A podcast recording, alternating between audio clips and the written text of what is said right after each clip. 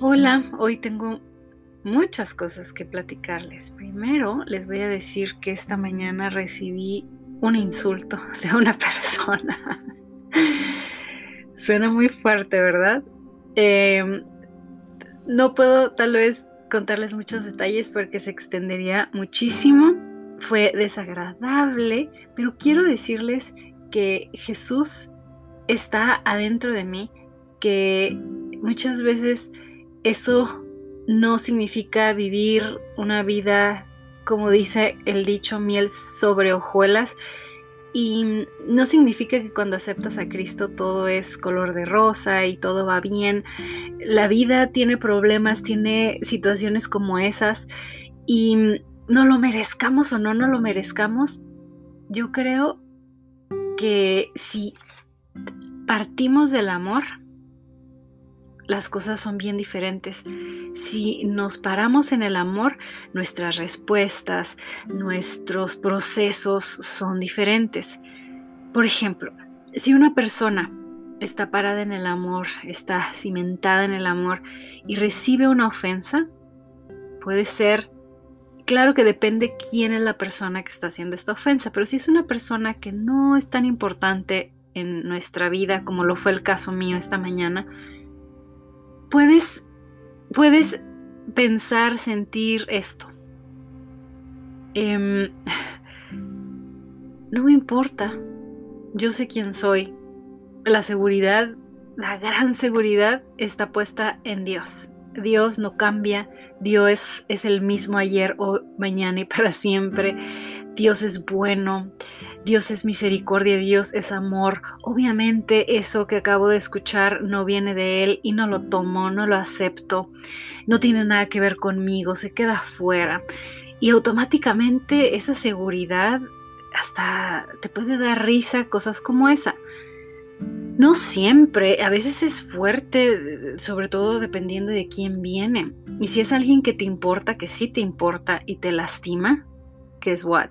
¿Qué creen? También, también parados en el amor y cimentados en el amor, para empezar debemos perdonar porque Jesús nos perdona todo el tiempo y todo el tiempo nos estamos equivocando nosotros también. Y esa gracia que recibimos cuando Dios nos perdona yo creo que también tiene que ser dada a los demás. Y pero duele, ¿qué tal duele cuando alguien sí te importa? Y créanme que el enemigo muchas veces, por supuesto, que va a usar esto, especialmente estas personas, para distraernos, para confundirnos, para mentirnos, para... Vayan ustedes a saber. Pero no es muy creativo. Y siempre lo único que puede usar, ya sabemos que lo único que puede usar son las mentiras, porque no puede tocarnos. Entonces ya es nuestra decisión si permitimos que este miedo se meta y empezar a regodearnos en este pensamiento, en este coraje, en este miedo, en ese pensamiento, esa semilla de pensamiento. Decidimos si seguimos pensando en eso o lo echamos fuera. Cada vez que llega ese pensamiento, lo pateamos fuera, lo, desechamos, decimos, no, no vas a aterrizar aquí, quédate donde, vete de donde vienes y estar alertas. Va a llegar un momento en el que esa resistencia va a dejar de ser. No siempre vamos a estar resistiendo así esa tentación de pensar en eso, de aceptar estos pensamientos. Así es como el miedo se detiene, así es como el miedo no puede entrar. Cuando lo rechazamos y a lo mejor por unos días, por unas horas, no sé, depende. A lo mejor estamos en esa lucha de estar resistiéndonos a pensar en eso, pero ¿qué creen? Después se va. En la Biblia lo, dice muy claro y dice que el diablo nos tienta, pero que resiste al diablo y, huirá de ti. Y sí, huye y deja, deja de molestarte. Y eso ha pasado en mi vida varias veces. Em, y cuando pasa esa tentación y no se diste ante eh, anidar ese sentimiento, luego te sorprendes con cosas bien bonitas de esa misma persona. Yo sé que hacer esto a lo mejor requiere no sé, más madurez espiritual, no sé, cada quien tenemos procesos diferentes, estamos en etapas del camino diferentes, pero créanme que cuando Jesús está en nuestro corazón podemos vivir a partir del amor. Y la cosa más bonita es que entre más cerquita estamos de Él, más en contacto, en un contacto más consistente con Dios, podemos dar ese amor. Ahí es donde se cumple ese versículo que podemos orar por nuestros enemigos, podemos orar por ellos. Es ahí cuando ese versículo que parece imposible cuando lo leemos se cumple, porque si estamos llenos del amor de Dios, porque entramos a su presencia en la mañana, porque sabemos que está con nosotros, ok, sí puede ser que muchas veces espíritus que van en contra de lo que es Dios nos agredan, como a mí esta mañana, obviamente el espíritu de esta persona es muy distinto al mío. Y mm, pasó eso porque si no le haces nada a nadie, por supuesto que está muy mal que te digan algo feo, ¿no? Pero em, lo que quiero decir con esto es que por supuesto que puede ser que nos pase eso y en la Biblia lo dice también muy claro, dice que cuando aceptamos a Cristo es como si hubiéramos muerto a nosotros mismos, a nuestra vida. Ya no es Él lo que importa, ahora es, es Jesús, es Dios. Dios es... Y eso es lo que yo deseo. Ese es mi propósito más grande, que Él sea cada vez más en mí y menos de mí. Que yo muera cada vez más y Él sea cada vez más. Que Él crezca y que yo vaya disminuyendo, porque cuando eso suceda, pues yo creo que es cuando me acerco más al propósito por el que estoy aquí en este planeta Tierra. y, y sí, a veces pasan esas cosas, eh, los problemas no significa que se van a acabar en nuestra vida, pero hay una gran diferencia. En la Biblia también dice que cuando débil eres, fuerte eres. Y si estás, ¿saben qué? Hoy, obviamente pensé muchas cosas, pasaron varias cosas por mi mente, pero una de las cosas que se me repetía, yo creo que era el Espíritu Santo y era, qué privilegio, qué privilegio es como muy notorio y muy evidente que, que Jesús está conmigo y que, y que a la oscuridad le molesta. Y que, pero si hay seguridad de que Dios está conmigo, pues ¿quién contra mí, no? Como, wow, es casi como, órale, soy importante para que me estén haciendo esta agresión tan directa sin merecérmela. Y podemos tomarlo así, también podemos tomarlo como, ay, híjole, dolió, sí dolió. Ah, te sacudes, te levantas, recuerdas quién eres y sigues adelante. Y, y wow, es que Dios, Dios, Dios va a bendecirnos. Miren, yo, mi mamá me lo decía mucho cuando crecí. Luego lo leí en la Biblia también. No recuerdo el versículo exacto, pero dice algo así como que cuando recibimos una agresión de alguien, quiere decir que vienen cosas buenas. Quiere decir que cosas muy buenas que vienen hacia nosotros, bendiciones directas, estratégicas, especialmente para nosotros. Y entonces es como si fuéramos casi como el target del enemigo, como queriéndonos distraer, queriéndonos robar como la alegría. Yo me abrí mucho con ustedes y les conté qué difícil fue para mí em, eh, mi maternidad en los inicios siendo algo que deseaba tanto y esperaba tanto y había orado tanto y casi como un robo, pero ¿saben qué? sigo siendo mamá, sigo siendo mamá y cada día que pasa, ahorita que ya no siento eso, que Dios me liberó del temor y de muchas cosas, me siento feliz y creo que siento un poquito más como bailar este, esta danza. Y pues qué, qué felicidad, ¿no? Poder haber eh, tenido una carencia y después tener lo que carecí y entonces decir, wow, así se disfruta, así puede disfrutarse, ahora sí lo disfruto porque no lo tenía, ahora sí, wow, me regodeo en esta bendición, ya sé lo que se siente no tener esto. Y les hablo un poquito también aquí a las personas que padecieron, padecen o han sentido ansiedad o depresión. quiero decirles que también pasé por ansiedad y depresión. Y, a pesar de que claro que hay días que sí siento estrés y cierta ansiedad y también tristeza, pero ya no es lo que sentía. Lo que sentía antes era una cosa muy fuerte y fue muy largo y, y no soy especialista, pero sé que no venía de Dios y sé que Dios me liberó. Ahora puedo, yo puedo sentir la diferencia, pero lo que quiero decirles es que, que cuando esto pase, porque va a pasar, va a llegar un momento en el que no vas a estar así. Va a llegar un momento en el que no vas a sentir tristeza y no vas a sentir ansiedad. Serás libre porque Jesús así lo prometió, porque va a suceder, va a parar, claro que sí, y lo declaro con fe, para no sé para quién especialmente que me escuche en este momento, pero siento fuerte decirte que va a pasar. Te lo dice una persona que ya pasó por eso y ya pasó. Y yo creo que puedes oír en el tono de mi voz que no siento, no siento ese temor que sentía antes. Em, y ¿saben qué? Va a pasar. Y cuando pase, wow, agárrense, agárrense porque entonces sí van a saborear todos los colores van a ser más brillantes. Ahora lo que antes no, ah, como que no tiene saborcito, ahora va a tener muchísimo. Ahora vas a disfrutar la vida en otro, a otro nivel. Y si es con Dios, vas a estar bien, segura, seguro. Y vas a poder, una de las cosas más bonitas, vas a poder ayudar a los que todavía están tal vez pasando por eso, vas a poder ayudar a muchas personas.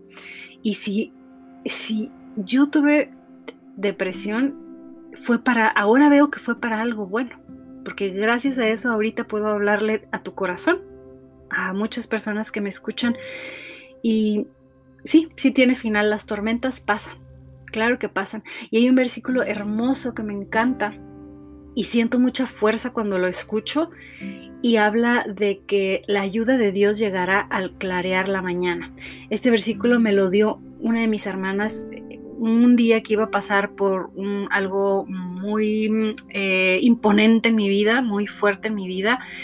Y sí, me lo dio ella una noche antes, un día antes, y al siguiente día sí llegó la ayuda de Dios al clarear la mañana como Dios lo había prometido un día antes y ella me dio este versículo y llegó la ayuda como, como su palabra dice y habla también ese, ese mismo versículo acerca de que podemos ver los cerros temblar, los cerros irse al, al corazón del mar, la tierra temblar a nuestro alrededor, pero no temeremos.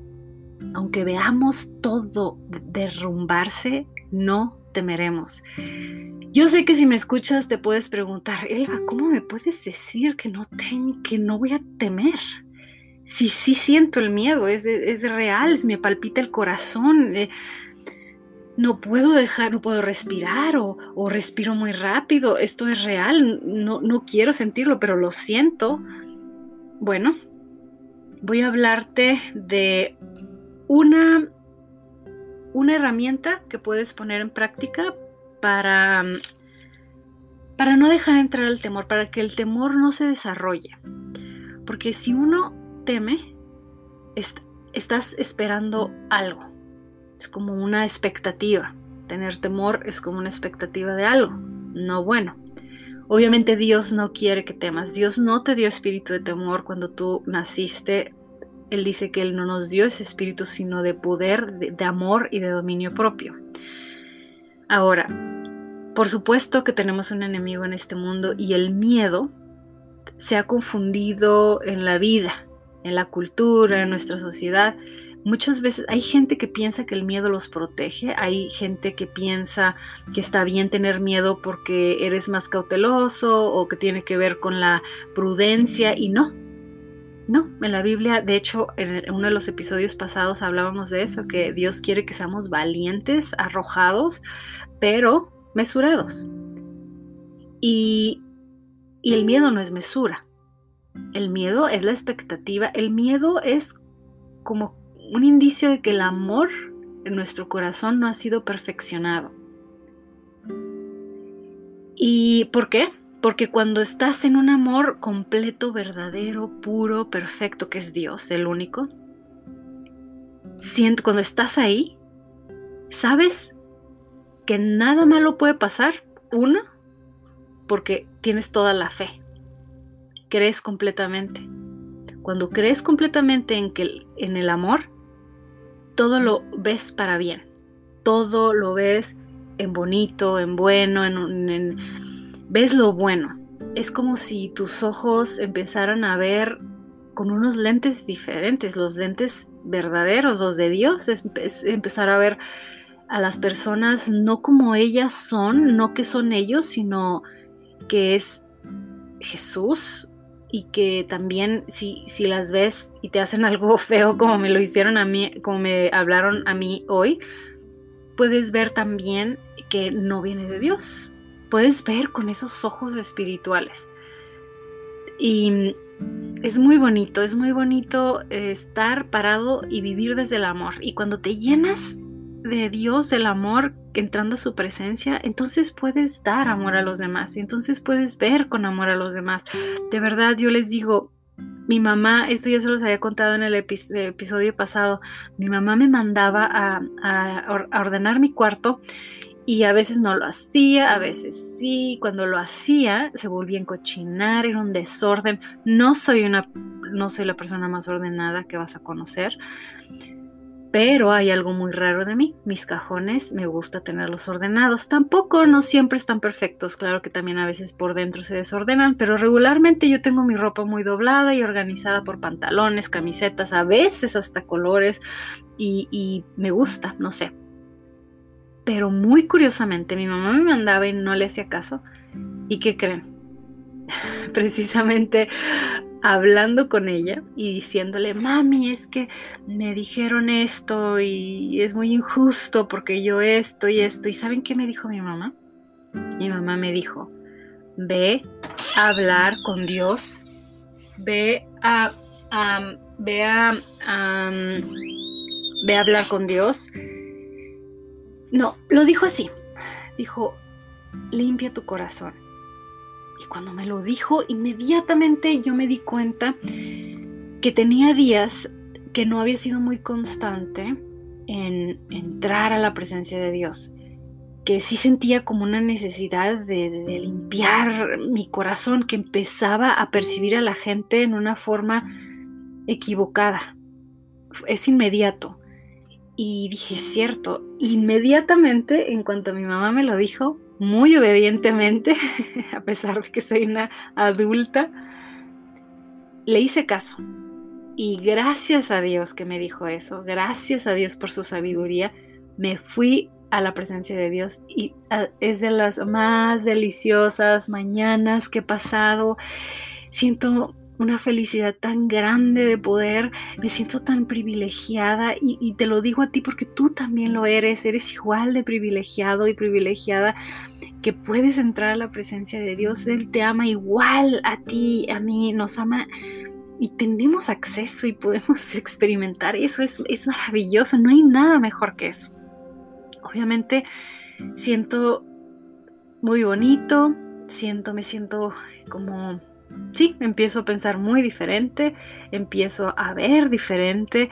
Em, qué privilegio, qué bendecidos somos de tener este, esta libertad.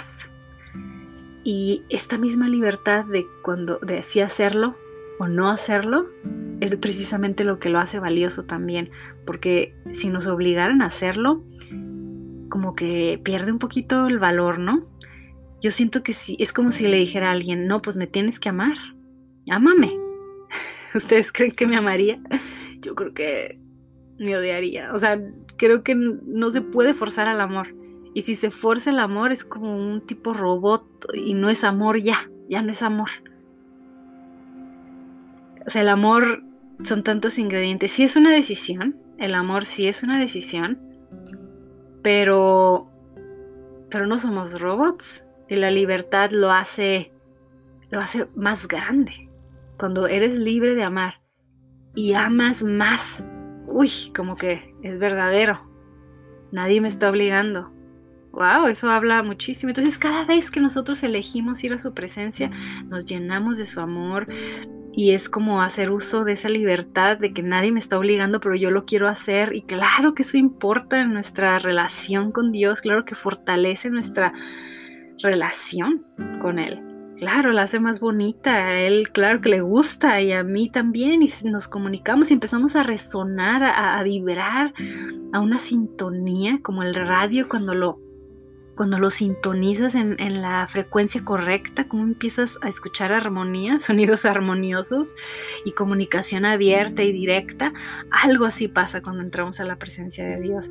Y no hay nada mejor. Yo pienso que si estamos bien parados en el amor, a partir del amor podemos contra todo, enfermedades, podemos contra espíritus contrarios a los de Dios, contra enemigos, contra todo. En la Biblia habla muy claramente cómo Dios promete que cualquier persona que esté contra nosotros caerá, que no permitirá que nada prevalezca contra nosotros, ni un arma prosperará, ni nadie que tenga una mala intención.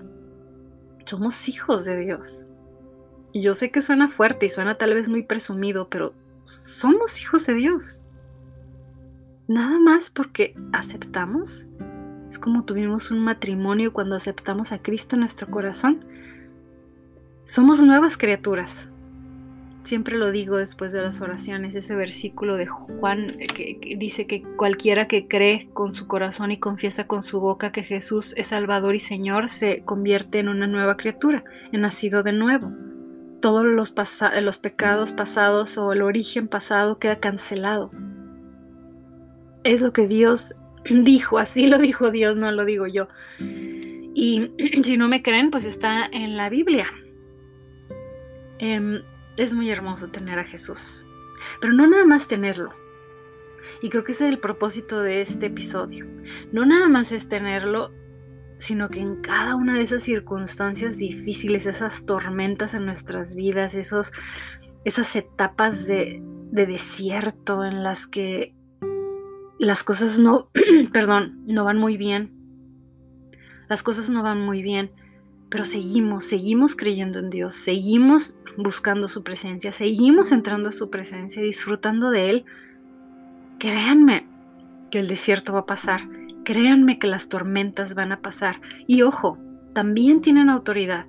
Pueden con sus palabras audibles decir en voz alta, soy nacido de Dios y el enemigo no puede tocarme. Me dio potestad sobre serpientes y escorpiones y sobre toda fuerza del enemigo y nada me dañará.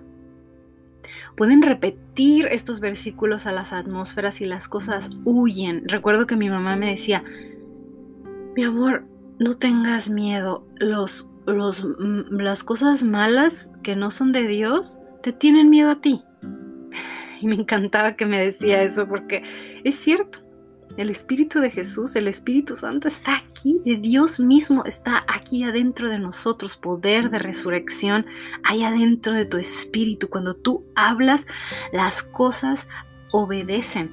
No lo digo yo, no es que me crea mucho, Dios lo dijo en la Biblia. En la Biblia dice que cuando tú como hijo de Dios hablas, tú tienes autoridad y cosas suceden, cosas se rompen, sanidades pueden ser hechas milagros porque es Jesús a través de ti.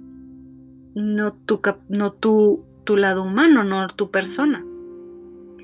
Y luego hay mucha confusión, pensamos, ay, este, qué santita, pero luego me peleo bien feo con mi esposo o con mi hermano y ay, todo lo que hablabas de Dios y todo lo que todo lo que dices ahorita déjenme les digo que yo soy la primera que les he dicho y que confieso que, soy humana y me equivoco y peco y que no me vean a mí, que vean a Dios. Es Dios en mí cuando yo hablo. Es Dios en mí cuando cualquier cosa buena que vean de mí, ya sean, no sé, mis hijos, mi familia, mi trabajo, mi situación de vida, mi lo que sea, lo que sea que les pare, mi voz, Lo que sea que les parezca bien de mi persona, déjenme les digo que es todo y absolutamente todo gloria de Jesús. Es Él, no soy yo. Yo soy una persona que se equivoca y que no soy perfecta, soy humana. No me estoy amparando en eso, pero sí soy santa. no, soy santa a veces sí y a veces no. Siempre soy santa. Soy santa desde que acepté a Cristo en mi corazón, desde que su sangre me cubre y me rodea y hasta la eternidad. Soy santa. Sí, soy santa. Soy justificada por Jesús. Jesús es mi amparo, Jesús es mi fortaleza, Jesús es mi pronto auxilio en las tribulaciones, Jesús es mi torre, Jesús, Jesús está en mi interior. Y sí, hay veces Jesús fue muy rechazado, Jesús fue agredido, Jesús, imagínense lo difícil que debió haber sido para Cristo ah, estar en la cruz o, cuando estaba con Barrabás y que hayan elegido después de tantos milagros que hizo y de tanto que y, del amor que sentía por la humanidad y ver que, que defienden a esta otra persona, este hombre Barrabás. Por eso dice el César que se lava las manos, como que el César pudo ver la aberración que era eso. Y imagínense qué cosa tan fuerte. Yo creo que eso le pudo haber dolido tal vez más que todo lo demás que experimentó en la cruz, más que las espinas en su rostro, más que cargar todo lo físico, no sé, em, nada más Dios hecho carne puede hacer algo así. Imagínense que Jesús tenía el poder para tronar los dedos y que se acabara el mundo. Qué cosa, es wow. Eso es el amor. Y así cuando alguien te insulta, así podemos reaccionar, en amor. Qué difícil suena, ¿no? Hacerlo, suena imposible, pero Jesús lo hizo. Jesús siguió hacia adelante en la cruz después de este gran rechazo, de estos insultos, de este sufrimiento, pudiendo destruirlo todo si le daba su gana. Y, y eligió seguir al matadero por amor, porque se necesitaba su sangre pura y perfecta para poder romper la maldición que había en el mundo. ¡Wow! Eso es amor. Eso es amor, eso es amor. Y sí, es bien difícil cuando te dicen algo feo y, no contestar o, o sí, no sabes qué hacer. Pero esta mañana yo reaccioné, empecé a cantar cuando escuché esto. Eh, no fue así como muy directo, pero en mi espalda. Y empecé a cantar, empecé a cantar. Em, alabanzas y, y solamente, y me siento tranquila porque sé que esta persona no, es, no está en mi vida, así que no, no me importa mucho. Em, y claro, por supuesto que ya la perdoné y que oré por este hombre, porque fue un hombre, em, que curiosamente está enfermo, creo que está enfermo, y pueden ser muchas cosas las razones por las que lo hizo. Y no importa, lo que importa es que necesitaba oración, la necesitaba em, y tal vez por eso pasó y oré por él, por supuesto. No deseo ni nada mal, para nada. No, les digo genuinamente, no siento un deseo de que le vaya mal, para nada. Me da un poco de, no voy a decir la palabra lástima porque tenerle lástima a alguien como que no se me hace, no somos víctimas y se me hace como peyorativo, como que no es un sentimiento bonito que quisiera hacia nadie. Pero no siento nada malo hacia él ni deseos de mal. Y claro, no me importa tanto, no hay tanta relación. Pero cuando sea este el caso o alguien que sí te importe mucho, oremos por ellos. Oremos por ellos, perdonémoslos y oremos por ellos porque el amor, vivimos a partir del amor, porque Jesús nos perdonó muchas veces, porque si no perdonamos a alguien es como un veneno que estamos eligiendo que se quede en nuestro corazón, que tiene que estar fuera de nosotros, lo queremos afuera de nuestro sistema. Perdonen a esa persona, libérense de esa persona, libérenla y libérense ustedes también